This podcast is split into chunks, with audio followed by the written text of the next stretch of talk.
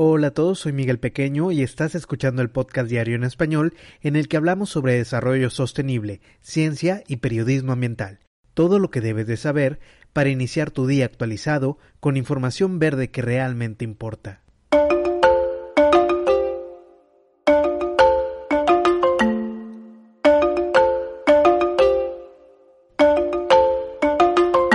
Hoy es miércoles 8 de diciembre y en este episodio hablaremos de información que nos presenta el Servicio de Vigilancia Atmosférica de Copérnicus, conocido también por sus siglas en inglés como CAMS. ¿Pero qué es el CAMS? El CAMS es el programa de la Unión Europea de Observación y Monitorización de la Tierra que analiza el planeta y su medio ambiente en beneficio de los ciudadanos europeos y del resto del mundo. Te cuento que desde el CAMS han informado que los incendios forestales que a lo largo del 2021 han devastado amplios terrenos en todo el mundo han dejado un total de 1.760 megatoneladas de carbono. Además, han descrito las regiones en donde se registraron los mayores niveles de emisiones. Estas regiones en concreto fueron el este y centro de la región mediterránea, Norteamérica, Siberia y el norte de África.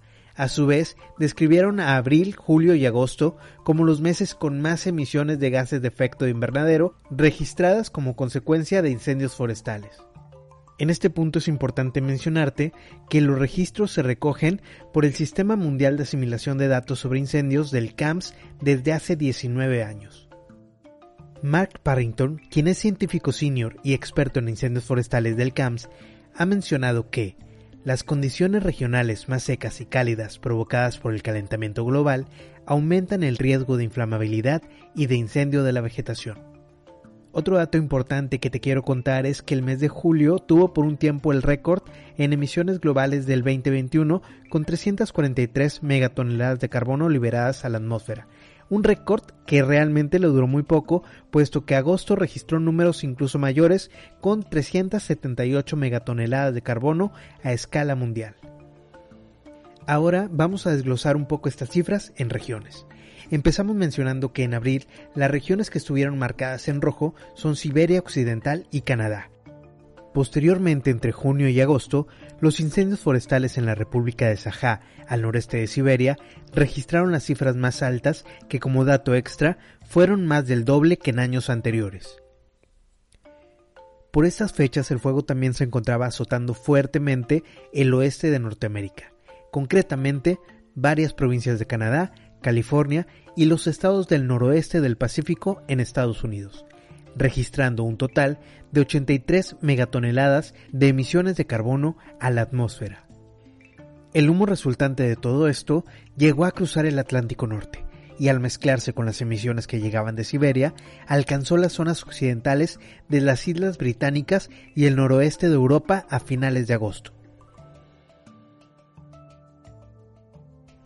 En Europa no quedaron libres del fuego, las secas y las cálidas temperaturas registradas en verano contribuyeron a que julio y agosto fuesen los meses más críticos en este aspecto.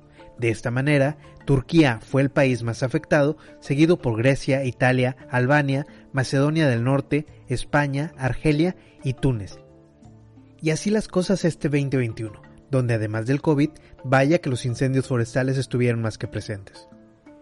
Te recuerdo que puedes escucharnos diariamente a través de las diferentes plataformas digitales como Spotify, Apple Podcasts, iBox, YouTube y más.